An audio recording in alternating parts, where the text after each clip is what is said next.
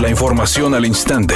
Grupo Radio Alegría presenta ABC Noticias. Información que transforma. Debido a la lluvia de la tormenta tropical Hanna y sus aportaciones a la presa Rodrigo Gómez La Boca, las compuertas serán abiertas según informó través de un comunicado la Comisión Nacional del Agua, detallando el agua será controlada abriendo las compuertas que sean necesarias para extraer un gasto inicial del orden de 50 metros cúbicos por segundo. Por su parte, Protección Civil del Estado alertó en su reporte a la ciudadanía a extremar precauciones en los municipios de Juárez, Santiago, Cadereyta, Los Ramones y China, además de poner atención en el río San Juan. Además, recomendaron a la población no cruzar arroyos, vados ni ríos, no transitar por calles inundadas ni cruzar corrientes de agua, evitar tocar postes, cajas de luz o cables y no arrojar basura a la calle.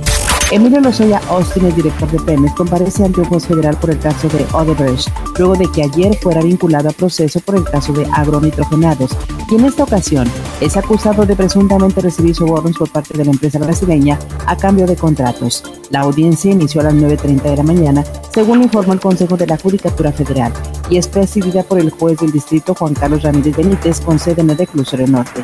La Fiscalía General de la República indicó que Emilio Lozoya Austin ofreció al exdirector de Odebrecht México, Luis de Meneses, un cargo público en caso de que Enrique Peña Nieto ganara la presidencia. Además, los fiscales señalaron que Luis Alberto de Meneses se reunía constantemente con Lozoya para pedirle orientación en la estructuración de programas en diversos estados. Editorial ABC con Eduardo Garza. Si te contagias de COVID-19 y es grave, te internan, te provocan un coma inducido, te intuban con respiradores y si no logras sobrevivir te creman, a tu familia la ponen en cuarentena, ni siquiera hay oportunidad que tus seres queridos se despidan. Eso en los casos graves. En Nuevo León ya son más de mil muertos y los hospitales están al 80% de su capacidad. Y aún así muchas personas siguen sin cuidarse, sin usar cubrebocas, sin sana distancia. El COVID-19 no se detiene hasta que nosotros no nos detengamos. Es mi opinión y nada más. Rayado regresó al triunfo en la Liga MX luego de una larga espera de 215 días. En ese lapso pasaron diferentes situaciones que alargaron la victoria al azul, entre las cuales destaca el parón del fútbol mexicano debido al COVID-19. En el regreso del máximo circuito del balompié azteca, el Monterrey se impuso 3 a 1 al Toluca y para Celso Ortiz, mediocampista del equipo, lo más destacable fue la cantidad de goles anotados y el poder superar el periodo de inactividad oficial.